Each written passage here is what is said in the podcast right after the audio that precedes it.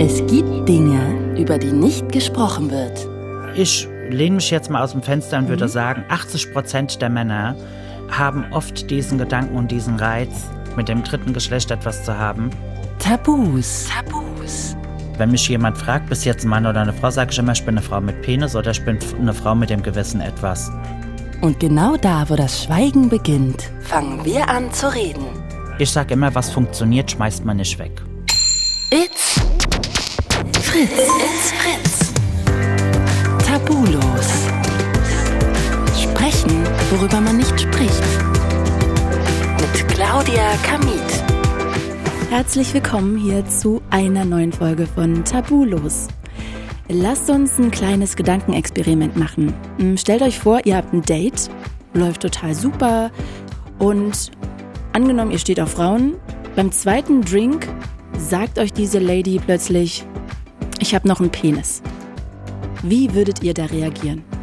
Tatsächlich kreist diese Frage heute schon den ganzen Tag in meinem Kopf.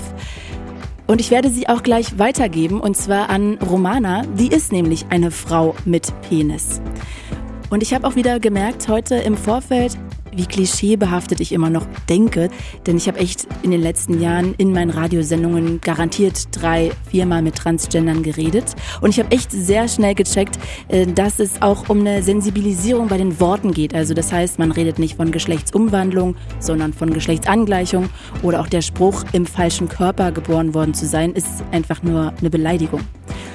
Es ist mir trotzdem echt so ein bisschen peinlich tatsächlich noch, dass ich trotzdem immer so schubladenmäßig gedacht habe, wenn ich mit jemandem rede, der transgender ist, dass wenn man dann über eine OP redet, dass dann auch natürlich es eine komplette Angleichung geben wird. Aber selbstverständlich muss man das ja gar nicht. Also es ist ja total Bullshit, das zu denken, denn vielleicht will man seinen Penis behalten, vielleicht hat man Angst vor den Schmerzen, vielleicht hat man Angst, das irgendwann zu bereuen. Und das möchte ich gleich alles mal Romana fragen, wieso sie ihren Penis behalten hat, ob es eine Option gibt, dass sie irgendwann eine komplette Angleichung machen lassen möchte. Und natürlich will ich auch wissen, wie das eigentlich beim Daten ist. Wann genau ist denn der beste Zeitpunkt zu sagen, dass man einen Penis hat? Und wie reagieren Typen dann? Weil sie steht auf Typen. Ich werde dir die Fragen jetzt stellen. Hallo Romana. Hi. Ich freue mich, dass wir beide jetzt quatschen. Lass uns doch mal damit starten, dass du dich mal beschreibst. Also wir leben leider beide weit entfernt voneinander, deshalb sitzen wir nicht im selben Studio. Und ich kann jetzt dich nicht beschreiben, deshalb müsstest du das mal übernehmen. Aber erzähl uns doch mal, wie lang sind deine Haare? Was trägst du gerade heute? Bist du geschminkt? Ja, ich bin gespannt. Beschreib dich mal. Sehr gerne. Also, ich bin 1,80 Meter groß, habe ziemlich zugenommen, weil ich mit der Schilddrüse Probleme habe und ähm, ja, habe jetzt ein Bäuchlein wie eine Schwangere, aber das ist halb so wild. Ich nenne das immer sexuelle Schwungmasse. Ich habe braune, gelockte, lange Haare, äh, etwas länger als über die Schulter, grünbraune Augen. Ähm, ja, gerade im Moment trage ich eine weiße Bluse mit äh, so roséfarbenen Blümchen drauf, ähm, eine blaue Jeans und weiß-golden glitzernde Schuhe. Im selben Ton bin ich auch geschminkt. Ich trage immer sehr lange Fingernägel. Darauf lege ich sehr viel Wert. Meine Weil? Fingernägel müssen Porno sein, sage ich immer. Deine Ich weiß nicht, Fingernägel müssen. Porno sein. Ja, ich sag immer, meine Nägel müssen Porno sein. Die müssen immer extrem auffallen. Ähm, tagsüber selbst bin ich eigentlich gar nicht so stark geschminkt. Da habe ich einfach nur ein bisschen Eyeliner und Wimperntusche drauf. Aber zu besonderen Anlässen, so wie jetzt zum Beispiel, wo ich mich dann auch ein bisschen besser wohlfühlen möchte, ähm, trage ich dann ganz gerne mal ein bisschen mehr auf. Und welche Farbe haben deine Pornonägel? Gerade im Moment sind sie in so einem äh, lila-pink-Mischung, würde ich sagen. Und zwei Nägel sind in einem Schwarzglitzer. Also du legst schon sehr viel Wert auch darauf, dass du hübsch bist, dass du dich auch so ein bisschen sexy fühlst. Na, sexy fühle ich mich nicht äh, unbedingt. Dazu müsste ich wieder ein bisschen am Bauch abnehmen, aber ähm, ich lege Wert darauf, anständig auszusehen und gepflegt auszusehen. Also das ist mir schon sehr wichtig. Gibt es einen Moment, an den du dich erinnerst, wo du wusstest, dass du eigentlich eine Frau bist? Ja, und zwar war das früher, ich bin schon mit 13 in Diskotheken rumgeflogen. Ich habe auch schon immer sehr viel Wert auf mein Äußeres gelegt. Heutzutage nennt man das ja metrosexuell. Früher kannte man den Ausdruck ja noch gar nicht. Und ähm, mit 16 hatte ich eine sehr, sehr gute Freundin. Mit ihr bin ich auch heute noch sehr, sehr gut befreundet. Und wir haben dann bei diesen Hotlines angerufen. Äh, früher gab's ja sowas wie Internet großartig noch gar nicht, konnte sich ja kaum jemand leisten. Und dann haben wir dann halt über diese Damen-Hotline ein paar Typen veräppeln wollen. Warte mal, im Fernsehen oder wo gab's diese Nein, ähm, nee, früher war das doch ähm, übers Telefon, die kostenlose Telefon-Hotlines. Und das waren so- Sex-Hotlines oder was? Oder Partner? Nee, auch so Partnerschafts, ja, so, so Partnerschaftshotlines, wo man dann halt kostenlos als Frau anrufen konnte. Die Männer mussten bezahlen.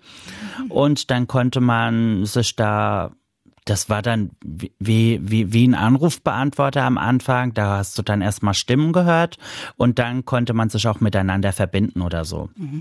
Also war früher eine ganz lustige Sache, finde ich sogar schöner wie heutzutage das Internet, muss ich ehrlich sagen.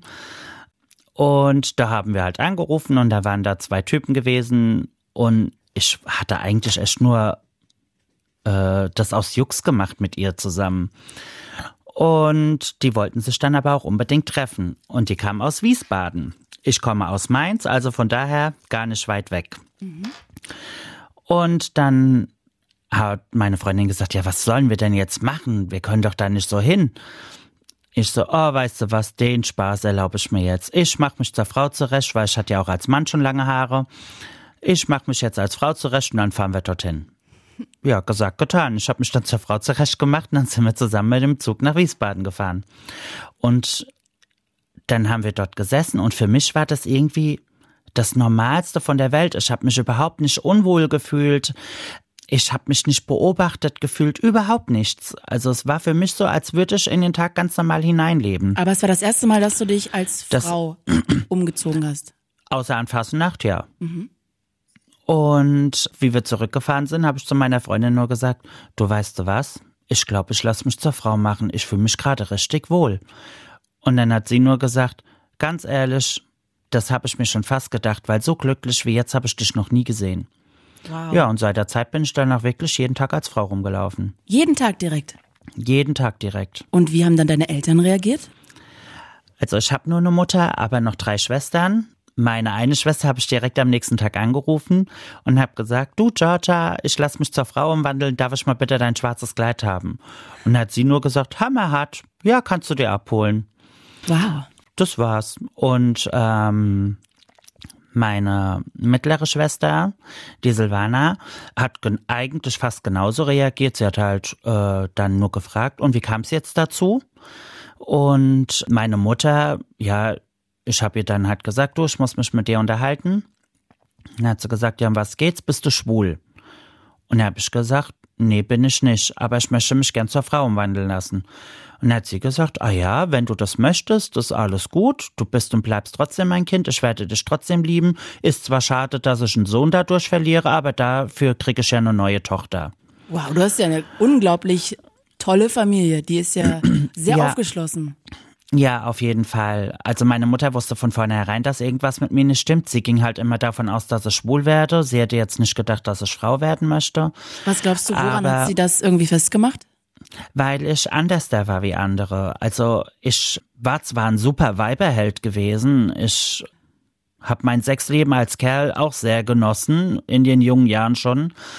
Aber trotzdem war es so, dass ich, wie schon gesagt, immer sehr viel Wert auf mein Äußeres gelegt habe. Wie ich in die Pubertät kam und es kam die Pickelchen, da bin ich hingegangen und habe dann auch angefangen, ein bisschen Make-up zu benutzen, damit die abgedeckt sind. Dann durchsichtige Wimperntusche genommen, damit die Wimpern ein bisschen besser äh, rauskommen.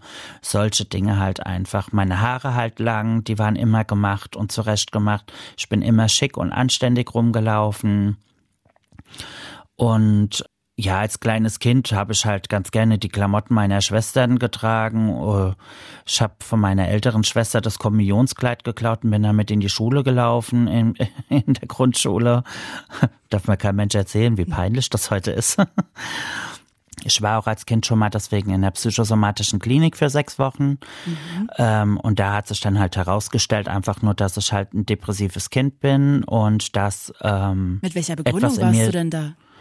Weil meine Mutter mit mir nicht zurechtkam. Sie wusste einfach nichts mit mir anzufangen. Sie hat halt die ersten zwei großen Kinder, dann die kleine, das waren alles Mädels. Sie war alleinerziehend und sie kam irgendwie damit nicht zurecht, wie ich war. Was heißt sie denn, wie du warst? Warst du aufmüpfig oder ähm, schon ja, genau darauf war, bezogen, was du gerade erzählt hast, ich dass du halt, ja, bist? Ich war immer so verschmust und wollte immer die Aufmerksamkeit von ihr haben, weil ich halt einfach gemerkt habe, sie gibt den Mädchen mehr die Aufmerksamkeit wie mir. Ah, okay. Sie hat einfach diesen Unterschied nicht so ganz hinbekommen. Und dann hat sie halt damals mit meinem Kinderarzt gesprochen und ähm, er hat dann gesagt, ja, es gibt da eine Klinik für Kinder extra, da kann man das äh, vielleicht ein bisschen besser erläutern. Ja, und dann kam ich dort auch hin und ja, dann hat sich halt rausgestellt, äh, dass ich depressiv bin, dass das auch sehr wahrscheinlich eine angeborene Depression ist. Und dass aber irgendetwas in mir rumschlummert, das äh, ich selber noch nicht weiß. Und mit 16, wie ich mich geoutet habe, ging es mir dann aber auch direkt besser. Also ich bin am 12.07.16 geworden und am 25.07. Ähm, habe ich gesagt, ich will Frau werden. Wann hast du dich denn eigentlich wie zu deinem Namen entschieden? Also war das, war das ein schwieriger Prozess, deinen neuen quasi Frauennamen festzulegen? Wie kam Überhaupt das? nicht. Absolut gar nicht. Ähm, wie wir bei dieser Hotline angerufen haben, habe ich meinen Namen als Romana genommen. Ich hieß als Junge Romano Giuliano und jetzt als Frau einfach Romana Giuliana. Ah, okay. Das war für mich direkt so, ja, Gar kein Problem, überhaupt nicht. Nee, weil ich hatte auch in der Vergangenheit mal mit jemandem telefoniert in einer meiner Radiosendungen, wo jemand auch Transgender war und gesagt hat, er möchte sozusagen einen komplett anderen Namen, weil er sich sozusagen mhm. von dem ganzen Teil davor so abspalten will. Er möchte so einen ganz klaren Cut. Aber dadurch, dass du wahrscheinlich nicht so viele schlechte Erfahrungen gemacht hast und das für dich so natürlich war, deine Familie so cool reagiert hat, war das wahrscheinlich dann gar nicht so ein irrer Denkprozess, sondern das war sehr natürlich bei dir alles. Ja, also äh, ich möchte nicht mein ganzes Leben verändern. Nicht die Transsexualität lebt mein Leben, sondern ich lebe mein Leben. Und äh, das ist für mich der absolute Vordergrund. Was für ein schöner Satz. Jetzt hast du dich mit 16 entschlossen, als Frau zu leben, auch öffentlich. Wie waren denn eigentlich deine Schulkameraden? Wie haben die reagiert, dein restliches Umfeld? Also, sie waren am Anfang erstmal sehr geschockt gewesen, weil da kommst du als Typ rein und äh, zwei Tage später stehst du da als Frau vor denen waren sie erstmal geschockt gewesen, haben dann halt auch gefragt und wie, wie kam es dazu? Und dann habe ich denen das erklärt und habe gesagt, hört zu, ab heute bin ich die Romana und ich möchte das ganz gerne so, äh, dass ihr das auch so akzeptiert. Sollte das nicht der Fall sein, dann ignoriert mich einfach, aber ähm, dann auch wirklich komplett. Und äh, in der Schule äh, war es, ja, wie soll ich sagen, Viele kamen damit nicht zurecht äh, zu Anfang, aber haben gemerkt, naja gut, Romano lebt als Romaner, aber lebt immer noch so wie vorher auch, also vom, vom Wesen her überhaupt nicht verändert aus anderen Klassen wurde natürlich getuschelt und gelästert und gehänselt. Da kam dann auch schon die Polizei in die Schule, weil ich gesagt habe, hier, aber äh, du willst mir drohen, dann drohe mir, habe ich überhaupt keine Probleme damit. Dann drohe mir doch einfach nochmal und wir erklären das vor Gericht oder bei der Polizei. Und ähm, dann hat einer halt auch wirklich da rumgeschrien, äh, du Hurensohn, ich bring dich um nach der Schule. Ähm, ich mach dich kaputt. Dann hat mein Lehrer damals auch gesagt, nix, jetzt wird die Polizei gerufen und dann musste er sich öffentlich bei mir entschuldigen und durfte sich mir auch direkt überhaupt nicht mehr nähern. Aber nach ein paar Jahren kam er zu mir und hat zu mir gesagt, Romana, es tut mir leid, es war einfach eine dumme Sache von mir. Ich war jung, jugendlich, ich wollte einfach zu den Coolen gehören und es war wirklich unangemessen und unangebracht. Äh, Verzeihung. Und wie ging das dann weiter? Kannst du uns mal mit dem Prozess irgendwie vertraut machen? Also wann hast du dir Gedanken gemacht über Geschlechtsangleichung, über Hormone nehmen? Also wie ist das dann weitergegangen? Hast du dann Arzt aufgesucht oder? Ja, ich bin direkt, also wie ich mit meiner Mutter darüber gesprochen hatte, ähm, hat meine Mutter gesagt, ich soll mir bitte aber noch ein bisschen Zeit lassen, weil ich halt ja auch noch sehr jung bin und das habe ich dann auch getan. Natürlich habe ich auf ihren Rat gehört ähm, habe aber mit meiner Hausärztin äh, schon darüber gesprochen und sie hat gesagt, sie könnte mir da bestimmt weiterhelfen, aber dass meine Mutter da recht hätte, ich sollte mir Zeit lassen. Dann habe ich auch das Leben erstmal so gelebt, ähm, habe mich aber trotzdem schon weitestgehend erkundigt, wie was zu, äh, äh vonstatten geht und ähm, habe mich auch dann da damals schon mit einem Arzt getroffen. Das war einer der ersten Ärzte, der für Transsexualität zuständig war. Er hieß Dr. Seferdinipur. Mhm. Ein unglaublich liebenswerter Arzt. Ähm, ja, mit 18 habe ich dann gesagt, gut, ich will Frau werden. Ich möchte dort, zu dieser Zeit wollte ich noch die ähm, Geschlechtsangleichung haben. Mhm. Dann musste ich halt zu diesem Arzt gehen, zu diesem Dr. Seferdinipur. Ähm, er hat dann angefangen, mir Hormone zu verschreiben. Dann hatte ich, ähm, man braucht halt immer noch mal ein zweites Gutachten. Für jeden Schritt, den man macht, braucht man irgendwie immer zwei Gutachten. Dann hatte ich in Mainz noch einen Arzt gehabt, dessen Namen ich jetzt nicht unbedingt nennen mag, aber der auch nicht gut war. Also er war sehr schlecht. Viele transsexuelle Menschen, die dorthin gegangen sind in Rheinland-Pfalz, waren alle sehr entsetzt über diesen Arzt. Ja, und dann musste ich nach Homburg-Saar zu einem Arzt in der Uniklinik und dieser Arzt war wirklich wieder unglaublich toll. Also ich hatte mit meinen Gutachten überhaupt keine Probleme gehabt. Ich habe meine Gutachten direkt ausgestellt bekommen. Ähm, lass mich ganz kurz einhaken. Was steht denn in diesen Gutachten? Die müssen beschreiben, wie ich mein Leben lebe, was ich an Kleidung trage, wie mein Auftreten ist, ob es eher weiblich ist oder äh, männlich ist, wie das alltägliche Leben halt einfach für mich jetzt gestaltet ist. Und am Ende geben die dann dieses Gutachten geben die dann an mich weiter und an die Krankenkassen und dann werden die nächsten Schritte weitergeführt. Aber am Ende ist dieses Gutachten dafür gut, dass Experten quasi gefragt werden, ob sie sozusagen eine Geschlechtsangleichung befürworten. Genau. Okay. Ohne, ohne diese Gutachten darf eigentlich nichts gemacht werden. Keine Hormontherapie, keine, keine OPs, nichts. Mhm. Also diese Gutachten braucht man definitiv. Und jetzt hattest du diese zwei Gutachten. Wie ging es dann weiter? Ja, dann ging es um meine Namensänderung. So schnell ähm, schon. Also das ging bei mir wirklich alles sehr, sehr schnell. Das Problem war halt, dass ich die Hormontherapie leider nicht vertragen habe. Somit musste man mit allem stoppen. Ich habe durch die Hormontherapie leider ähm, über 64 Tumore äh, bekommen. War auch die erste Transsexuelle, die so auf die Hormone reagiert hat. Am Anfang war sich niemand sicher, woher diese Tumore kamen. Ich habe von vornherein gesagt, ich glaube, es kommt von der Hormontherapie. Die Ärzte wollten mir nicht glauben, weil, wie schon gesagt, ich die erste war, die da so drauf reagiert hatte bin aber ständig operiert worden, bin äh, beinahe ins künstliche Koma gesetzt worden, weil ich nur noch 39 Kilo hatte, weil mein Körper Was? jegliche Nahrung ausgesetzt hat. Ähm, also es war eine ganz, ganz schlimme Zeit für mich. Und dann kam ich halt noch mal in eine Klinik, in eine psychosomatische Klinik, weil sie, weil ich halt in eine Magersucht dadurch gefallen bin. Nicht wegen mir, sondern einfach nur, weil der Körper halt wirklich alles ausgesetzt hat. Mhm. Also ich konnte weder essen noch trinken. Der hat nichts mehr angenommen quasi. Gar nichts. Nein, überhaupt nicht. Also äh, wenn ich habe für ein halbes Glas Wasser habe ich zwei Tage gebraucht. Kam dann halt ins Krankenhaus, äh, weil ich kurz vorm Austrocknen war, habe halt rapide und ruckzuck halt ganz, ganz viel abgenommen. Und dann wurde mir nahegelegt, ich muss jetzt sofort in die Klinik, ähm, kam dann auch direkt vom Krankenhaus in die Klinik. Und da wurde mir dann nahegelegt, Frau Schiffer, Sie müssen jetzt was machen, ansonsten müssen wir Sie ins künstliche Koma setzen, sonst überleben Sie das nicht. Mein Gott. Und dann haben sie mich halt therapiert und sie haben gesagt, Frau Schiffer, also wir glauben, Sie haben recht, wir glauben, das liegt wirklich an Ihrer Hormontherapie. Und dann haben wir auch endlich einen Arzt gefunden, der sich komplett äh, für mich Zeit genommen hat. Der kam damals auch extra dort in die Klinik, hat ein großes Blutbild gemacht, hat sich mit mir unterhalten und hat dann gesagt, Frau Schiffer, Sie müssen sofort die Hormontherapie absetzen, das liegt daran. Mhm. Und dann haben wir ein Jahr später nochmal neu angefangen mit einer neuen Hormontherapie. Kannst du mal kurz Die erklären, weil ich mich nicht so auskenne, was soll denn durch so eine Hormontherapie sozusagen angeregt werden oder was kann denn dadurch passieren? Was soll dadurch passieren?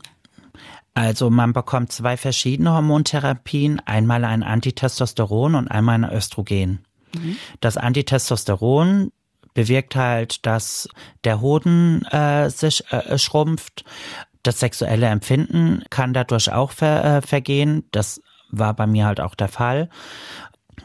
Und äh, die Behaarung des Körpers wird weniger und das Östrogen ist halt dafür da, dass der Körper sich auf frauliche Gefühle umsetzt, die Brust anfängt zu wachsen und ja, das irgendwie ist es so, das gesamte Bild verändert sich dadurch so ein bisschen. Das Hautbild, das Empfindungsgefühl, es verändert sich wirklich alles. Was meinst du denn dadurch, mit Empfindungsgefühl? Das kann man irgendwie nicht beschreiben. Es ist einfach so, man ist irgendwie empfindsamer, man ist, wird irgendwie ein bisschen sensibler und ähm, aber psychisch der Körper, oder physisch? Also psychisch oder beides, physisch? Beides. Beides. Das ist so, deswegen muss man da auch sehr vorsichtig sein, ähm, weil das die Hormone, wenn man so wie ich vorerkrankt ist, Depressionen, die äh, Hormone unterstützen diese Depression. Mhm. Und die musste ich dann halt leider Gottes auch wieder absetzen. Und dann ähm, wurde mir auch gesagt, dass ich keine Hormone mehr nehmen darf weil der Körper sie halt einfach abweist. Und wenn ich weiterhin Hormone nehmen würde, könnte es dazu führen, dass ich mir vielleicht irgendwann durch starke Depression das Leben nehmen könnte oder so. Ja, und seit der Zeit nehme ich halt leider keine Hormone mehr. Und die Krankenkassen haben sich auch geweigert, mir die Brust zu bezahlen, weil sie, die Krankenkasse halt sagt, Frau Schäfer, bitte versuchen Sie noch eine neue Hormontherapie. Aber mhm. davor habe ich halt panische Angst. Das kommt für dich nicht in Frage, weil du halt wieder darum Angst hast, dass dann wieder Tumore wachsen vor allem. Nicht nur die Tumore, bist. auch die Depressionen. Diese mhm. Depressionen sind das Schlimmste überhaupt. Also man weiß überhaupt nichts mehr mit sich anzufangen und sobald es mir überhaupt nicht gut geht, lehnt halt auch mein Körper sofort äh, die Nahrung ab. Und das äh, möchte ich einfach nicht nochmal miterleben. Ich konnte nichts mehr machen zu dieser Zeit vom Liegen ins Sitzen zu kommen, da habe ich schon gedacht, mir springt das Herz aus dem Leib. In dieser Zeit waren zwei oder dreimal Notärzte bei uns zu Hause, weil ich gedacht habe, ich hätte einen Herzinfarkt oder ich würde einen bekommen. Ja, das sind richtig ähm, Panikattacken. Ist gar kein Ausdruck. Also mit meinen Panikattacken komme ich eigentlich sehr gut zurecht. Aber das war wirklich, ich habe gedacht, jetzt verreckst du. Du verreckst jetzt wirklich hier bestialisch. Mittlerweile muss ich aber auch ganz ehrlich sagen, habe ich mich damit abgefunden. Ich lebe seit über 20 Jahren jetzt als Frau. Ähm, klar wäre es schön, wenn ich eine schönere Brust hätte, eine größere Brust hätte, aber es gibt auch Frauen mit einer kleinen Brust und die Total-OP habe ich mir irgendwann im Laufe des Jahres, habe ich der Jahre, habe ich äh, festgestellt, dass die für mich eigentlich doch nicht in Frage kommt, weil ich habe in dieser Laufbahn sehr viel Öffentlichkeitsarbeit gemacht und habe sehr, sehr viele andere transsexuelle Menschen kennengelernt, die die Geschlechtsangleichung haben machen lassen und dann dadurch doch nicht glücklich wurden, weil sie doch nicht als Frau angesehen wurden oder sich doch nicht so sehr als Frau gefühlt haben, wie sie es erhofft haben. Also das heißt, du hast und Menschen kennengelernt, Transgender, die sich sozusagen von ihrem Penis getrennt haben, die sich eine Vagina genau. haben machen lassen und die das am Ende oder auch andersrum oder auch andersrum genau und die das am Ende dann bereut haben. Ja, und ähm, warum ich habe die dieses, weil sie sie ging davon aus, dass sich das Leben dann komplett ändern würde, aber das ist nicht der Fall. Also ich lebe mein Leben ganz normal als Mensch weiter und ähm, ich für mich ist der sexuelle Aspekt nicht der Grund, warum ich mich als Frau fühle für mich ist der, der, der Aspekt, dass ich von meinen Mitmenschen, von meiner, von meinen Freunden, von meiner Familie komplett als Frau angesehen werde. Und das werde ich. Also meine Freunde und meine Familie stehen voll und ganz hinter mir und für sie gibt es nichts anderes mehr als Romana. Es ist interessant, dass du das gerade sagst. Und bevor wir jetzt nochmal gleich weiter über diese Operation und diesen ganzen Prozess reden, ich habe nämlich im Vorfeld, bevor wir uns jetzt hier getroffen haben, habe ich mich natürlich vorbereitet auf unser Gespräch. Und ja. als, ich bin jetzt einfach mal ehrlich, ne, als ich gehört ja, habe, gerne. so, du bist eine Frau mit einem Penis. Da habe ich dann als erstes gedacht, und das ist natürlich total klischeebehaftet, ja, das geht ja gar nicht. Also du hast ja einen Penis, dann kannst du ja keine Frau sein. Und natürlich ist das ja aber total Bullshit, denn das hat ja eigentlich das eine mit dem anderen nicht unbedingt was zu tun. Und dann habe ich mich gefragt, okay, was macht denn eigentlich eine Frau aus? Das habe ich vorher noch nie hinterfragt. Wie würdest du das denn beschreiben? Also was macht eine Frau aus für dich, das Frausein? Mm, oh, das ist echt eine schwierige Frage, aber ich muss dir sagen, für ich finde es halt einfach schön, man man kann sich schick zurecht machen, man darf sich ein bisschen schminken. Klar, ich finde es schön, wenn Frauen natürlich schön sind. Gefällt mir auch super, super gut, aber ich finde es toll, ähm, sich zu schminken, sich zurechtzumachen.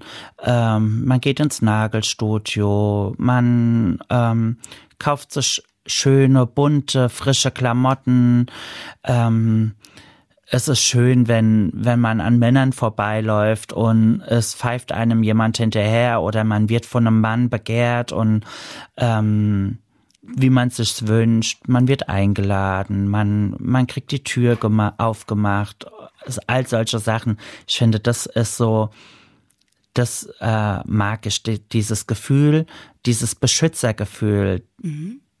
irgendwie. Das ist für mich so, das ist das, wo ich mich dann immer als Frau fühle dass du vielleicht sozusagen der sensiblere Part sein darfst, der Part, der hofiert wird, der sich vielleicht auch in optischen Dingen viel weiter ausprobieren kann, als ein Mann das vielleicht macht, weil Frauen sich schminken, sich die Nägel machen. Also all das sozusagen ist für dich auch ein Teil, den du genießt als Frau und der für dich das auch ausmacht, ja? Genau. Für okay. mich schon, ja. Interessant. Ich habe wirklich noch nie hinterfragt, was eigentlich Frau sein ausmacht. Also ich glaube, da Frage. findet man auch kein. Ja, es ist auch wirklich eine sehr schwierige Frage. Ich glaube, das kann man gar nicht so verallgemeinern oder oder richtig beantworten, weil es ist halt einfach das Gefühl, das Gefühl in einem drinne, was was dir sagt, wie wie wie du gerade sein möchtest. Und das ist halt einfach das, warum ich gesagt habe, dass ich diese OP nicht möchte, weil die viele haben das gemacht äh, aufgrund dessen, weil sie gedacht haben, naja gut, der Sex gehört da auch dazu und das ist bei mir überhaupt nicht der Fall. Ich genieße mein Sexleben und ich genieße mein Sexleben total. Ich finde, da ist das ganz egal, ob du Mann oder Frau bist. Hauptsache, du hast deinen Spaß mit deinem, mit deinem Partner in diesem Moment gegenüber und da ist es egal, was du zwischen den Beinen hast oder oben rum hast oder was auch immer. Das ist einfach eine Sache, die sollte Spaß machen, man sollte sich wohl und geborgen fühlen. Lass uns doch dann gleich nochmal über das Dating genau reden, aber vorher nochmal ganz kurz zu dieser Operation. Das heißt, deine Brüste sind so quasi, wie sie sind. Bist du da flach oder hast du da durch die angefangene Hormontherapie auch schon ein bisschen was? Ich habe ein B-Körbchen. Oh, aber ich das ist doch Ich trage im Moment 85B. Entschuldige mal, ich habe auch noch ein B-Körbchen. Das ist doch was. Ja, aber dadurch, dass ich so groß bin und jetzt auch noch so einen dicken Bauch habe, fällt die Brust halt nicht mehr auf. Mhm. Jetzt, jetzt kommt halt der Bauch mehr zum Vorschein. Aber naja, gut, was, egal. Was hättest du denn gerne? D? Nee, ein schönes, volles C-Körbchen. Mhm. Ein schönes, volles, stehendes C-Körbchen. Weil dadurch, dass ich ja die Hormone auch absetzen musste, hat sich ja das Gewebe auch wieder zurückgebildet. Also, obwohl die Brust so klein ist, hängt sie trotzdem. Verstehe. Und das ist so, das stört mich halt so ein bisschen. Und sag mal, sparst du jetzt so langsam auf so eine Brust-OP oder? Ich habe mir das oft vorgenommen, aber es irgendwie gibt's dann für mich Dinge, die dann wichtiger sind. Ich hatte auch schon Geld äh, mal beiseite gelegt gehabt, deswegen. Und dann habe ich mir gedacht, ach komm, jetzt machst du doch lieber deinen Führerschein, kaufst dir ein Auto, das ist im Moment wichtiger. Äh, da bist du viel flexibler, was deine Arbeit angeht, was alles andere angeht. Und dann war das Geld halt wieder weg. Dann bin ich umgezogen. Da habe ich mir gedacht, naja gut, dann nimmst du doch das Geld lieber für deine Wohnung. Es kamen dann immer Sachen, die dann für mich irgendwie erstmal vordergründig waren. Ist ja auch gut. Also dann hast du halt andere und wichtigere Prioritäten und die richtigen Prioritäten genau. ja am Ende auch für dein Leben quasi. Und genau. dein Penis, hast du gerade gesagt, würdest du eigentlich am Ende, selbst wenn es dir jemand bezahlen würde, eigentlich nie umformen lassen? Nein. Also hast du da gar keine Lust, du reizt dich das gar nicht oder ist da wirklich die Angst und ähm, dass du da Schmerzen hast, die Angst, dass du vielleicht das bereuen könntest, da so groß? Also ich muss ja ganz ehrlich sagen, ich habe gar keine Angst. Da habe ich mir auch gar keine Gedanken drüber gemacht. Das ist für mich einfach nur, ich habe gerne Sex und ich habe auch gerne Sex mit ihm und ich berühre ihn auch gerne. Er gehört einfach zu mir. Ich sage immer, was funktioniert, schmeißt man nicht weg. Er funktioniert, also wird er nicht weggeworfen. Interessant, wirklich interessant, weil ich irgendwie immer, ja, ja das habe ich ja gerade schon mal gesagt, so in meinem Kopf habe, dieses Klischee von, natürlich, wenn man sich als Frau fühlt, möchte man Brüste, so wie du ja gerade sagst, was dir ja auch wichtig ist, dass du da ein C-Körbchen hast, aber ja, wenn du einen Penis hast, hast du halt einen Penis, ist egal. Das ist dann, das gehört zu dir und da denkst du auch gar nicht drüber nach. Das ist dir nicht so wichtig wie Brüste irgendwie am Ende. Genau, der, der, ähm, der Penis ist nicht die Optik. Die Brust ist, gehört zur Optik dazu. Ich laufe ja jetzt nicht rum und halt meinen Penis raus. ähm, ja, ist ja so. Aber die Brust, die ist halt einfach da, ja. Die muss, so, äh, die sieht man ja tagsüber. Oder wenn man äh, an den See geht oder ins Schwimmbad geht oder so. Ich finde es schön, wenn man ein schönes Dekolleté hat. Ähm, Ah, okay, jetzt das finde ich das. ganz jetzt toll. kapiere ich diese, diesen Unterschied, den du da machst. Genau, weil das ist halt einfach die Optik. Ja, der Penis, der ist immer versteckt, der kommt zum Pipi machen raus oder zum Sex machen oder zum Waschen, aber für was anderes ist er nicht da. Aber die Brust, die ist halt eigentlich immer da. Man sieht sie immer. Jetzt hast du es gerade schon angeschnitten, dann lass uns doch jetzt auch mal über Sex und Daten reden. Wie läuft es Ja. denn bei dir beim Daten? Also du stehst auf Männer, richtig? Ja. Wie läuft das denn genau? Also wie lernst du erstmal jemanden kennen? Ist das einfach für dich? Und wann sagst du denen denn, dass du einen Penis hast? Und wie reagieren Männer darauf? Also Männer treffe ich und lerne ich eigentlich immer und überall kennen. Das, damit hatte ich glücklicherweise nie Probleme gehabt. Wie ich jünger war, sind mir die Männer sogar hinterher gerannt. Äh, ich habe die schönsten und tollsten Männer immer bekommen. Da war ich halt noch jung, schlank und hübsch. Heute bin ich nur noch und. Ach, Also einen Mann kennenzulernen, da hatte ich nie Probleme gehabt. Das Problem ist heutzutage einen Mann kennenzulernen, der sich auch äh, bindet mit dir. Also ich bin jetzt seit zehn Jahren Single. Für mein äh, für für das Sexleben, da habe ich nie Probleme. Da da treffe ich immer irgendwo irgendeinen Mann, ob's Internet ist oder oder auch beim Einkaufen sogar schon war. Oder wenn du durch die Stadt gelaufen bist, du hast immer irgendwo mal einen getroffen und der hatte dann den sexuellen Anreiz gehabt, oh, ich würde es ganz gerne mal mit einer TS probieren. Aber was heißt genau ähm, TS, Transgender? trans, trans, äh, transsexuell. Transsexuell. Und, TS, ja. und heißt das dann da sozusagen, dass sie dich sehen und direkt wahrnehmen, dass du Transgender bist, dass du mal ein Mann warst und das sozusagen als Abenteuer sehen oder Also früher war es so gewesen, da hat man das überhaupt nicht gesehen. Ah, Und früher hatte ich ja auch noch keine Brüste, da hatte ich dann Socken im BH gehabt. Und selbst wenn ich die rausgeholt habe, haben die gesagt, es gibt da Frauen mit kleinen Titten. Und immer wenn ich dann so, ich bin ein Menser Mädchen, ja, und ich rede halt so, wie, wie mir es halt gewachsen ist. In Mainz sagt man von der Lunge auf die Zunge. Und immer wenn ich dann den Spruch gesagt habe, ach, ich kann dir ja mal auf die Schulter legen, da haben sie dann gesagt, okay, das kann nur ein Mann sagen. Jetzt ist es so, äh, den meisten fällt es mittlerweile auf, dass ich so bin, womit ich aber auch kein Problem habe. Ich lebe es offen und ehrlich aus. Und ähm, dann sagen sie das halt auch so, oh ja, ähm, als Frau siehst du ja trotzdem aber toll aus und du gefällst mir als Frau ja trotzdem sehr gut. Und ich würde das schon ganz gern mal ausprobieren und ich würde das schon ganz gern mal näher kennenlernen wollen. Ähm, und dann gibt's wiederum welche, aber ich glaube, das ist auch tagesformabhängig, wie ich gerade aussehe. Ähm, denen fällt es nicht auf und die schauen dir dann hinterher und beim genaueren Hinschauen merken sie es erst. Woran würdest du denn sagen, merken die das an welchen kleinen Details? Och, äh, also mittlerweile glaube ich, äh, dadurch, dass ich ein bisschen zugenommen habe, wird, glaube ich, mein Gesicht ein bisschen maskuliner und ähm, oft sieht man dann halt auch, ich, ich rasiere mich ja jetzt seit über 20 Jahren. Äh, ich glaube, oft sieht man das halt auch einfach an der Schattierung so des Bartes, wenn ich mich nicht richtig schminke oder so. Und jetzt hast du ja gerade gesagt, früher hat man dir das nicht sofort angesehen. Hattest du denn mal irgendwie die Situation, dass du ja vielleicht einen Typen richtig kennengelernt hast, mit dem vielleicht auch was hattest und dann ist der aus allen Wolken gefallen? Ähm, jein. Also ähm, ich habe Typen kennengelernt und früher habe ich ihnen das nicht direkt gesagt. Da wollte ich halt einfach erstmal kennenlernen, damit sie die Möglichkeit haben, auch mich als Mensch kennenzulernen äh, und nicht äh, direkt abgeschreckt sind. Und klar, ich habe mein Leben damals ausgekostet. Ich wollte halt unbedingt wissen, wie gut ich ankomme bei den Leuten und ich kam halt auch immer bei den Männern sehr gut an. Und ähm, da habe ich dann schon mal mit Typen rumgeknutscht, die es nicht wussten.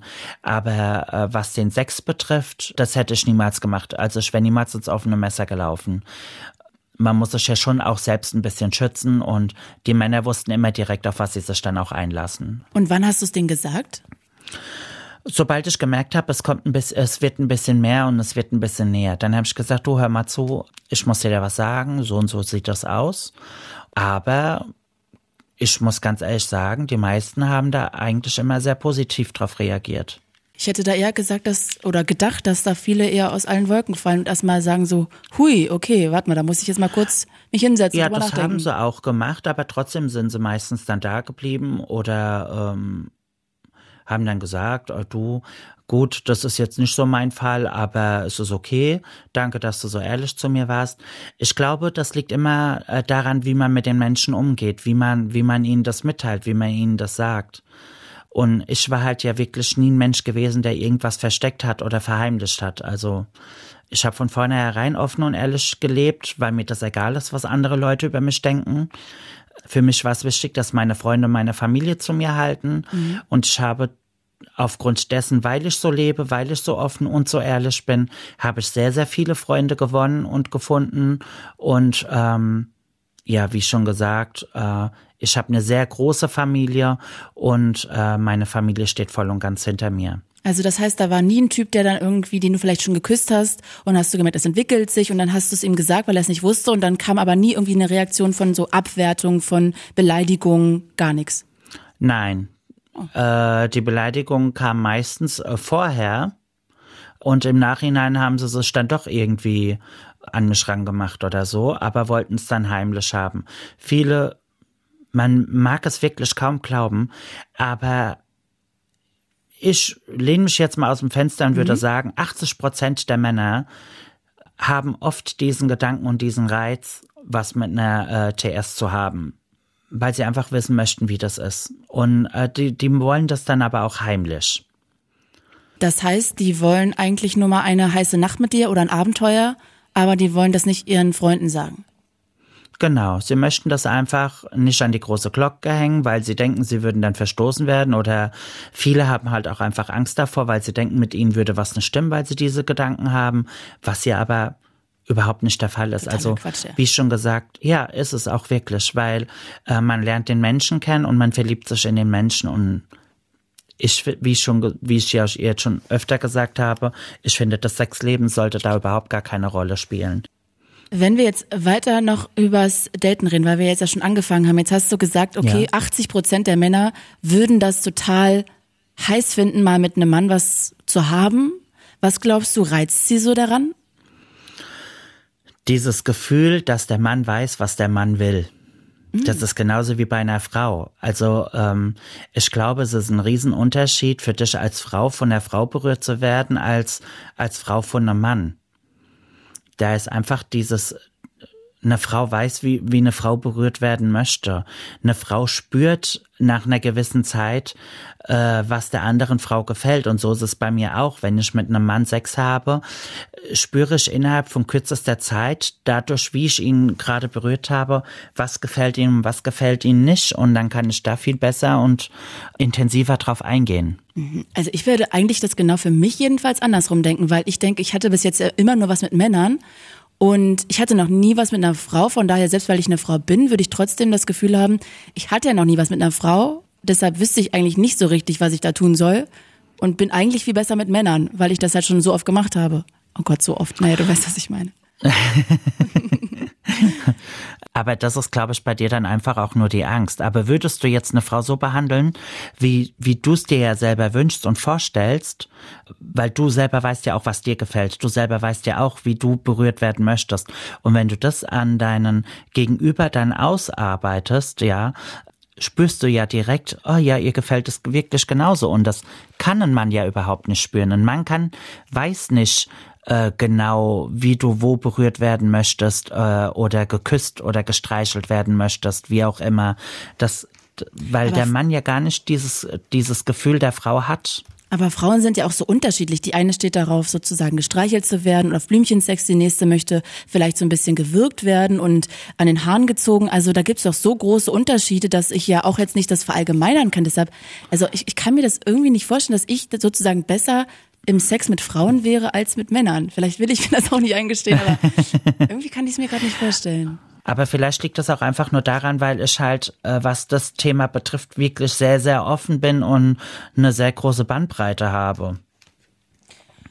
Und wenn du jetzt was mit Typen hast, sexuell sagst du gerade, ist das einfach irgendwie, wollen 80 Prozent der Männer auch das mal ausprobieren. Das heißt, fürs Bett hast du keine Schwierigkeiten, jemanden zu finden. Aber was ist denn darüber hinaus so eine Beziehung? Das ist leider Gottes sehr, sehr schwierig. Also fürs Bett wirklich, äh, da könnte ich jeden Abend 10, 20 Männer haben. Ähm, ja, das ist wirklich ganz, ganz extrem. Hätte ich nie gedacht. Ja, aber es ist wirklich so. Also wärst du jetzt hier, könnte ich dir mal die ganzen Nachrichten zeigen. Die du auf deinem Handy ähm, hast? Oh, oh ja. Von was denn? Von ähm, was? Also woher kommen diese ganzen Typen? Ah, ich bin ja auch auf Chatseiten angemeldet, aber ah. selbst bei Facebook werde ich dadurch angeschrieben. Selbst bei Facebook gibt's Männer, die mir schreiben. Äh, Und schicken die dir dann so äh, sexy Nachrichten oder was schicken dir die? Also die letzte Nachricht, die du bekommen hast? Ich krieg meistens direkt irgendwelche XXX-Bilder geschickt, äh, wie sie ihn in der Hand haben oder was auch immer. Mm. Ja, bei den meisten Männern ist es dann, weil ich bin ja dann auch äh, oft sehr gemein. Bei den meisten Männern denke ich mir dann jetzt mal oder oder schreibe es auch, naja, gut, Schätzchen, ich bin eine Frau und hab mehr wie du. Schäm dich. Aber fürs Leben zu finden, ist es für mich wirklich schwierig. Aber ähm, ich glaube, das liegt auch ein bisschen mit an mir dran, weil ich halt auch sehr viel erleben musste. Weil klar hatte ich Partnerschaften gehabt, ich war auch verlobt gewesen und alles. Oh. Aber ich hatte auch oft weibliche Freunde gehabt, die mir dann doch in den Rücken gefallen sind und aufgrund von Neid mir oft Typen ausgespannt haben und so. Und seit der Zeit habe ich Angst, mich festzubinden, ähm, weil ich das Gefühl habe, naja gut, sobald du die nächste biologische Muschi siehst, bist du sowieso weg. Das ist ja auch eigentlich sehr frustrierend. Ja, oft schon. Oft schon. Im einen Moment denke ich mir jetzt mal, oh ja, es ist schön alleine zu sein, weniger Stress, ich muss mir keine Gedanken machen.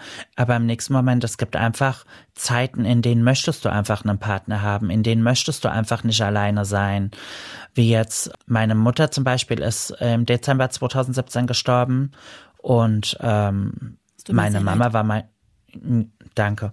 Sie war mein absolutes Heiligtum, ja. Also sie war nicht nur Mama, sie war auch beste Freundin und meine Schwestern hatten alle ihre Partner gehabt und hatten jemanden, an den sie sich halten konnten. Und ich hatte halt einfach niemand. Äh, klar hatte ich meine Freunde und dafür bin ich auch wirklich unheimlich dankbar, ähm, dass ich so super, super wundervolle Menschen als Freunde habe, aber ähm, es ist trotzdem nicht dasselbe wie ein Partner, neben, bei dem du dich nebendran legen kannst, wo Klar. du dich beschützt und aufgehalten und ähm, geborgen fühlen mhm. kannst. Eine offene Beziehung? Käme das für dich in Frage? Jein. Eigentlich nicht, muss ich ganz ehrlich sagen, weil ähm, ich finde, man braucht, ich finde, eine offene Beziehung ist keine Beziehung. Das ist für mich genau das gleiche wie Friends with Benefits, ja. Dann ist man einfach nur befreundet und hat ab und zu mal Sex miteinander. Das ist für mich kein, also das mag ich nicht. Wenn ich eine feste Bindung habe, habe ich eine feste Bindung. Und wenn da äh, das Sexleben eine Rolle spielt, wie ich schon gesagt habe, bin ich sehr offen. Da gibt's andere Dinge, die man miteinander machen kann. Aber das sollte dann sich auch wirklich nur auf Selbst Sexleben beziehen, wie was weiß ich, Swingerclubs oder Pornokino oder was auch immer. Das kann man mit seinem Partner auch gemeinsam erleben, äh, was ich sogar viel schöner und viel reizvoller finde, als äh, der Gedanke, naja gut, jetzt geht er heute Abend weg und schleppt schon wieder irgendeine andere ab oder so. Ganz kurz nochmal zu diesem Verlobten. Wussten denn alle in seinem Umfeld auch, seine Freunde, dass du einen Penis hast? Jetzt reite ich darauf ja. so rum, aber ich finde das so interessant. Nein, das ist so vollkommen in Ordnung. Dafür bin ich ja da. äh, ja, das wussten sie. Also er ist jetzt nicht hingegangen, hat gesagt, ja, ich habe jetzt eine Freundin und die ist transsexuell. Aber äh, wenn sie ihn gefragt haben, hat er gesagt, ja, das stimmt. Und wenn sie ihn gefragt haben, hast du kein Problem damit? Dann hat er gesagt, nee, warum soll ich ein Problem haben? Hätte ich ein Problem damit, hätte ich sie ja nicht gefragt, ob sie mich heiraten will. Wow, aber ein guter Typ, ey. Schade, dass das in die Brüche In dem Moment ist. war er, ja, in dem Moment war er ganz cool, aber dann war es ihm dann doch lieber, äh, eine alte Frau zu poppen. Und deshalb habt ihr euch dann getrennt, weil er dich betrogen hat? Nee, weil er mich halt auch belogen hat. Wie schon gesagt, das Belogen Betrügen, das hätte ich vielleicht, genau. genau das Belügen war für mich das Schlimmere. Und seitdem ist es zum einen so, dass du sensibilisiert bist, dass du wieder Angst hast, neu betrogen zu werden, dass dann doch irgendwie der Typ sich wiederum, wie du selbst sagst, eine biologische Frau sucht. Ähm, aber ist es denn wirklich immer noch so einfach, einen Typen zu finden, der sagt, ja, das ist halt, also der sozusagen so zu dir steht, wie du bist, wie du gerade erzählt hast? Also es gibt Männer, die haben Interesse an mir und ich glaube, die würden auch voll und ganz zu mir stehen. Aber das mhm. Problem ist, ähm, ich muss ganz ehrlich sagen, ich finde halt auch immer, ein Mann sollte ein bisschen zu mir passen, auch optisch. Es ist halt einfach jeder, der sagt, die Optik spielt keine Rolle, ist absoluter Schwachsinn, weil du gehst nicht in die Diskothek und sagst, mein Gott, siehst du scheiße aus, aber du, du hast bestimmt einen tollen Charakter. Äh, macht man ja nicht, ja. Also die Optik spielt ja auch schon eine Rolle. Ich will keinen Adonismann haben, wäre zwar schön, aber muss nicht sein. Aber es muss halt einfach, ich muss diesen Menschen sehen und es muss einfach Klick machen. Es muss einfach ein Gefühl kommen. Klar, du musst den und heiß das ist halt Moment. begehren. Ja, er muss einfach eine gewisse Ausstrahlung haben. Also ich brauche keinen Mann, wie schon gesagt, der äh, ist wie geleckt. Ähm, aber ich möchte einen Mann haben, der eine Ausstrahlung hat und der mir halt das Gefühl von Sicherheit gibt. Regt es sich nicht eigentlich noch viel mehr auf, dass es so viele Typen da draußen gibt, die sich eigentlich für eine Frau wie dich interessieren würden, die aber nicht irgendwie die Eier in der Hose dazu haben, am Ende zu dir zu stehen und dann sich lieber neben eine Frau legen, die sie ja vielleicht gar nicht so sehr begehren oder die sie nicht so interessant finden, wie sie dich finden, aber sich eigentlich im ganzen normativen Kontext, äh, im normativen Kontext sozusagen der Gesellschaft beugen und deshalb dich nicht in Anführungsstrichen wollen und nicht dich wollen dürfen? Ist das nicht eigentlich viel schlimmer? Das, es regt mich nicht auf, es macht mich traurig. Das macht mich jetzt nicht wütend, das ist einfach eine traurige Sache. Weil, ja, ich kann das halt einfach nicht verstehen. Äh, da bin ich auch echt froh, dass meine Mutter uns Kinder da so erzogen hat, dass wir nie auf andere Leute hören sollten, was unser Leben betrifft, sondern wirklich unseren Weg gehen, wie wir unseren Weg wünschen. Und das ist halt einfach schade und traurig, weil viele Typen dann halt auch wirklich mit dir als Mensch spielen, ja. Sie, sie sagen dann, sie wollen dich kennenlernen und sie haben großes Interesse an dir und dann, ah ja gut, dann lass uns doch in einen Café gehen und dann, oh nee, lass uns doch lieber bei dir zu Hause treffen. Warum hast du Angst, mit mir gesehen zu werden? Ach ja, muss ja nicht unbedingt sein. Das sind solche Sachen, die verletzen mich einfach nur, weil ich mir echt denke, ich glaube, so schlimm sehe ich nicht aus, um mich schämen zu müssen. Ähm, Ja, oder dass verletzend. andere Leute. Bitte? Ist total verletzend. Ja, das Aber- ist halt einfach dieses, weil, ähm, ja, ich verstehe das einfach nicht. Also, Aber Ja. glaubst du nicht, dass Naja. es sehr viele Männer da draußen gibt, die quasi ja sich so ein bisschen schämen, weil das sozusagen von der Gesellschaft nicht so angesehen wird, dass man sich mit einer Frau mit Penis blicken lässt? Das ist definitiv ja so, dass das bei den Männern so ist. Ähm, Aber ist nicht genau das gesagt, noch auch ein Tabuthema? Ist dadurch nicht irgendwie auch noch automatisch Transgender, Transsexualität ein Tabuthema? Einfach genau, weil Männer sich das noch nicht trauen und einfach nur, egal ob sie dich jetzt toll finden oder nicht, sich einfach nicht trauen, mit dir was zu haben, mit dir sich in einen Café zu setzen, mit dir zusammen zu sein, weil das immer noch nicht von unserer Gesellschaft so ja angesehen ist, weil das irgendwie noch ein bisschen verpönt ist und belächelt wird und vielleicht verurteilt? Ja, aber da kann man ja den Männern keine Vorwürfe machen, weil äh, die, die dann die, die, dieses Gefühl so haben, weil leider Gottes ist es ja wirklich oft so, äh, dass immer noch mit dem Finger auf dich gezeigt wird oder über dich geredet wird. Und äh, ich kann mir sehr gut vorstellen, dass das äh, für, für denjenigen, mit dem du unterwegs bist, dann ein unangenehmes Gefühl ist, weil er nicht weiß, wie er darauf reagieren soll. Also ich glaube, da kann man, wenn das ein Mann ist, der wirklich nur Angst hat davor, dass er dass mit dem Finger auf ihn gezeigt wird. Klar finde ich es einfach schade, weil er einfach die Stärke und den Arsch in dem Moment in der Hose nicht hat, um zu sagen, ah ja gut, ihr lästert, ich hab die Frau, sie macht mich happy, ähm, der Rest interessiert mich nicht, aber im nächsten Moment ist es halt einfach so, klar äh, kann ich es auch teilweise verstehen, weil es wirklich oft so ist, dass ähm, mit dem Finger auf einen gezeigt wird oder dass Leute über mich so reden, dass ich das dann auch noch mitbekomme, ja. Und da, das, das differenziere ich dann auch immer so ein bisschen, ja. Also wenn ich jetzt zum Beispiel durch die Stadt laufe und jemand tuschelt oder so, dann beobachte ich, warum tuschelt diese Person gerade. Tuschelt sie jetzt gerade, weil sie nicht weiß, was ich bin, oder tuschelt sie, weil sie es belächelt, dass ich so bin. Und wenn ich merke, dass sie versucht, mich irgendwie ins Lächerliche zu ziehen, dann reiße ich auch meine Klappe auf, dann äh, kriegen die von mir direkt übers Maul gefahren.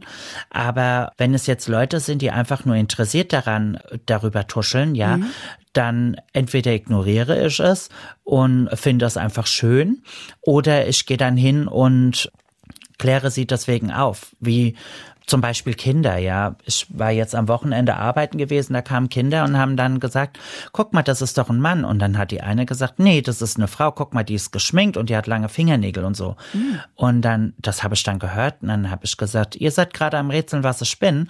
Und dann haben die gesagt, ja, dann habe ich gesagt, ich war mal ein Mann und bin jetzt eine Frau. Ah, cool. Hä, wie geht das denn? Dann habe ich gesagt, ja, ich habe mich als Mann einfach nicht wohlgefühlt und also möchte ich jetzt eine Frau sein, damit ich mich äh, äh wohlfühle. Äh, und deswegen lebe ich jetzt als Frau. Okay. Ja, aber Sie sehen doch so schön aus. Und dann, ja, danke, das ist ganz lieb, das macht die Schminke. Ja, und dann. Aber es ist toll, äh, wie offen du damit umgehst. Ja, da, weil, weil ich einfach finde, damit machst du dir das Leben einfach wirklich auch nur einfacher. Ich finde es, ich, ich finde es immer ganz schlimm und ganz traurig, wenn sich Leute verstecken. Ähm, die sollten sich doch nicht verstecken. Aus welchem Grund? Sag mal, lass uns noch ganz kurz darüber reden. Ich kann mir ja schon vorstellen, dass es auch viele Anfeindungen gab. Jetzt hast du zwar mal gesagt, so ja, du wurdest eigentlich immer überall gut aufgenommen beim Daten und sonst auch überall. Gibt es so eine Situation, wo du dich erinnerst, dass du richtig angefeindet wurdest dafür, dass du ähm, transsexuell, transgender bist? Oh, eine, mehrere. Also früher war es so gewesen, ich habe früher direkt am Rhein gewohnt, da bist du mit dem Hund rausgegangen und dann war der Rhein voll.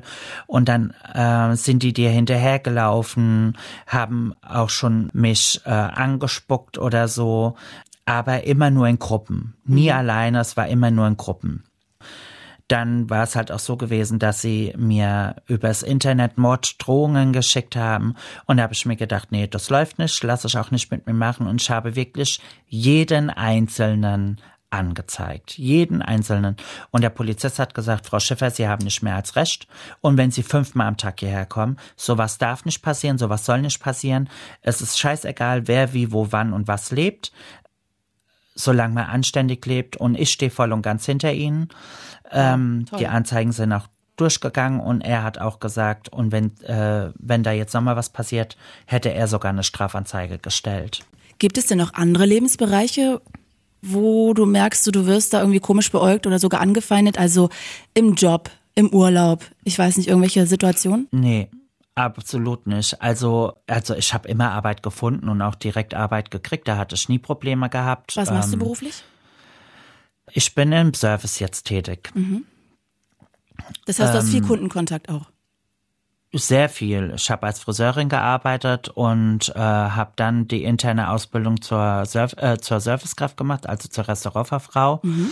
und war auch in der Kosmetikschule und so. Also ich habe immer nur mit Kunden zu tun und ich kam auch immer wirklich sehr gut an, weil ich weiß, wie man mit Menschen umzugehen hat und ähm, also da hatte ich wirklich nie Probleme. Das Einzige, was mal war, mein damaliger Chef. Ich habe in der Spielbank angefangen zu arbeiten. Mein damaliger Chef hat äh, mich direkt eingestellt und dann kam der oberste Chef nochmal und wollte sich nochmal ähm, vergewissern, weil er ein bisschen Angst hatte, weil ja da auch schon höheres Klientel reinkam sehr reiche Leute, dass sie vielleicht nicht mit mir zurechtkamen. Und dann hat er mit mir gesprochen, ähm, nochmal in der Gruppe äh, von seiner Privatsekretärin und mit noch einem äh, Angestellten von ihm. Und äh, er hat gesagt, Frau Schäfer, ich muss Ihnen ganz ehrlich sagen, ich möchte Sie sehr gerne einstellen, aber ich habe ein bisschen Bedenken. Mhm. Bitte lassen Sie uns das erstmal probieren, weil er halt einfach Angst hat, wie die Gäste darauf reagieren. Und dann habe ich gesagt, ganz ehrlich, ich finde das ein bisschen schwachsinnig, denn ähm, die Leute sollen äh, meine Arbeit schätzen, wertschätzen und nicht das, was ich lebe. Und das hat ihm wohl sehr gut gefallen, dass ich ihm das gesagt habe. Dann hat er mich auch eingestellt. Mhm. Und am Ende war es sogar so gewesen, dass er Privatveranstaltungen hat und hat mich dann da sogar äh, als Service äh, extra gebucht. Ich bin echt überrascht, wie viele positive Resonanzen du auch bekommen hast. Ich hätte gedacht, dass unsere Gesellschaft da irgendwie noch so ein bisschen kleinkarierter ist, aber echt toll. Ich meine, du hast jetzt auch von Anfeindungen geredet, aber irgendwie toll, dass du so in deinem Alltag jetzt nicht so oft irgendwie so schief angeguckt wirst. Äh, ich glaube wirklich, dass das auch einfach nur daran liegt, dass, dass ich halt auch wirklich so offen damit umgehe und äh, mich da nicht irgendwie verstecke und verheimliche. Mhm. Ich laufe halt so, wie ich bin durch die Stadt, ich laufe so, wie ich bin durchs Leben und äh, ich glaube, das ist das, was die Leute äh, imponiert und warum die Leute auch äh, anders mit mir umgehen, als wenn jetzt jemand da ist und sich versteckt und nicht zu dem steht, was er ist oder was sie ist. Ich meine, man muss es ja nicht an die große Glocke hängen, aber man sollte auch nicht hingehen und sollte sagen, äh, nee, das ist nicht so und ich bin eine Frau und fertig weil Menschen können nur dann lernen, wenn sie auch mit irgendetwas konfrontiert werden und ihre Fragen beantwortet werden. Anders geht's nicht. Möchtest du gerne irgendwas noch verändern? An meinem Leben oder am Leben der Gesellschaft? also ähm, ich selber, für mich, äh, wie schon gesagt, für mich ist einfach nur wichtig, meine Brust irgendwann mal vielleicht zu bekommen. Das wäre halt ein Lebenstraum von mir. Mhm. Und für die Außenwelt halt wirklich einfach nur, dass die Leute offener mit sich selbst umgehen und mit sich selbst umspringen. Denn damit wird das Leben einfach für alle einfacher. Das heißt, am Ende wirst du sozusagen dich nicht nochmal auf eine Therapie, auf eine Hormontherapie einlassen, einfach auch Angst vor Depressionen natürlich. Die Brust-OP soll irgendwann kommen, aber dein Penis wirst du einfach immer behalten, weil das habe ich heute gelernt, das bist du und es geht nicht um Sexualität, sondern Frau sein ist einfach viel mehr und das lebst du und liebst du. Genau. Toll. Genau so ist es. ich finde wirklich, ich finde wirklich überrascht, ehrlich gesagt, heute. Das hat mich echt so ein bisschen richtig geflasht, dass du so ein ganz natürliches Verhältnis dazu hast, dass es für dich so selbstverständlich ist, wie du Leben und Frau sein empfindest. Und ja, das, ja, ich bin irgendwie echt beeindruckt von dir als Persönlichkeit, muss ich sagen. Vielen, vielen Dank. Das freut mich sehr. Ich finde das schöner und besser, ähm, das so zu leben, als sich vor sich selbst zu verstecken. Das tut einem selber nicht gut und äh, den Mitmenschen sowieso dann auch nicht. Romana, du bist so wundervoll. Ich danke dir wirklich von Herzen, dass du dir Zeit ich genommen hast. Zu danken. Und ich wünsche dir jetzt einen schönen Resttag und ich habe sehr, sehr viel irgendwie gelernt. Dankeschön. Ich, schönen Tag, bis bald. Ciao. Dir auch, bis bald. Ciao.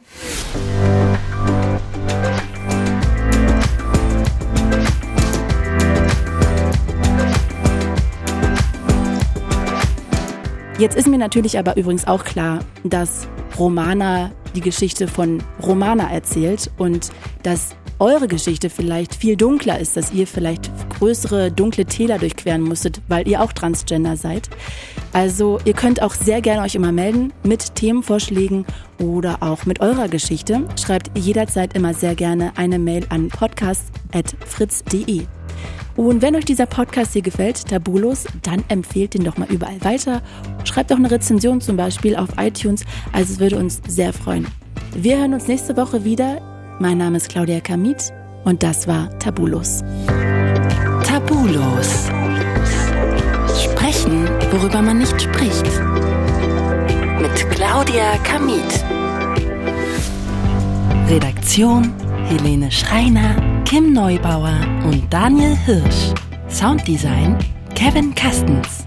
Fritz ist eine Produktion des RBB.